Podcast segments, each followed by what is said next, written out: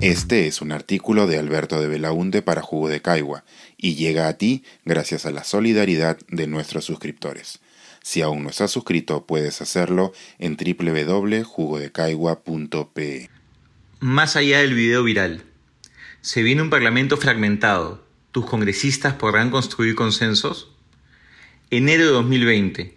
Eran los últimos días de la campaña electoral para el Congreso Complementario y Perú 21, a modo de cierre, me invitó a debatir con Mauricio Mulder.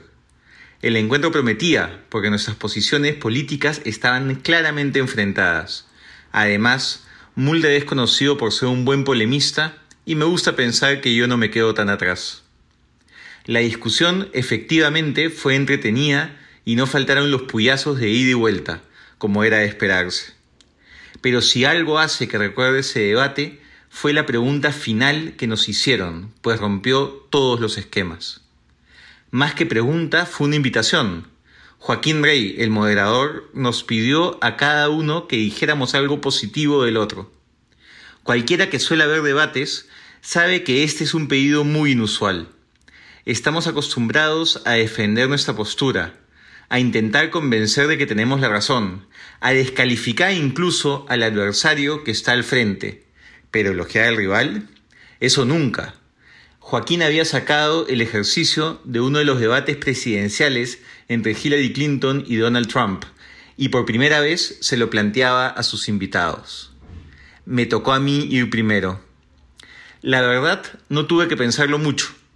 Señalé que siempre había admirado la intervención que tuvo Mulder a favor de la Unión Civil en la Comisión de Justicia del Congreso en el 2015, donde de manera muy articulada sustentó su posición sobre conceptos tan importantes como la libertad y planteó una perspectiva histórica del asunto. Por su parte, Mulder también respondió fácilmente la pregunta, reconociendo algunas características positivas de mi labor política. Y así terminó nuestro último debate de esa campaña. Traigo a colación esta anécdota ahora que por fin empieza a calentar esta nueva campaña electoral. Las encuestas parecen indicar que el siguiente será un Congreso igual o más fragmentado que el actual, y, por lo tanto, va a ser imperioso que quienes logren ser congresistas tengan la capacidad y decisión de encontrar puntos de coincidencia entre las habituales discrepancias. Las diferentes bancadas, en especial la oficialista, van a necesitar de coaliciones para brindarle cierta estabilidad política al país, o por lo menos alianzas en temas específicos que permitan desarrollar una agenda mínima en temas urgentes como salud y empleo.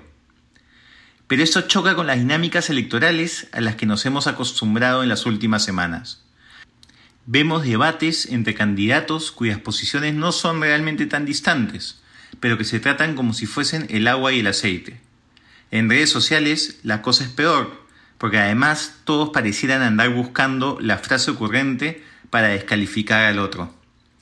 El tuit que se hace tendencia al demostrar que el rival político representa todo lo malo que existe en nuestra sociedad, o el video en el que se deja mudo al adversario con una respuesta contundente y que logra el ansiado momento viral.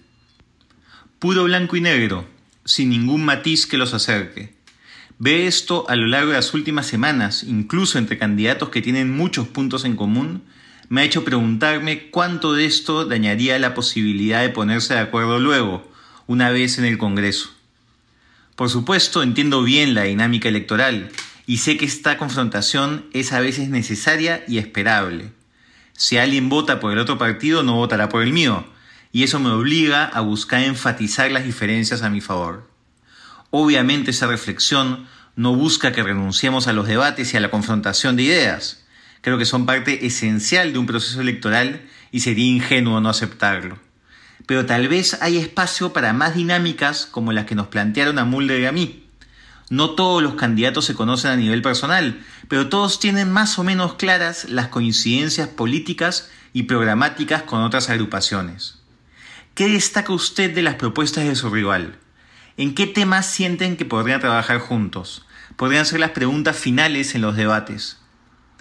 Estos cinco años deberían habernos enseñado que hacer política no es solo confrontar al otro y defender nuestras ideas. es también buscar consensos para poder avanzar. Y esa búsqueda requiere poder identificar aquellos puntos de coincidencia que tenemos con el rival político, así sean muchos más los temas en los que no estemos de acuerdo.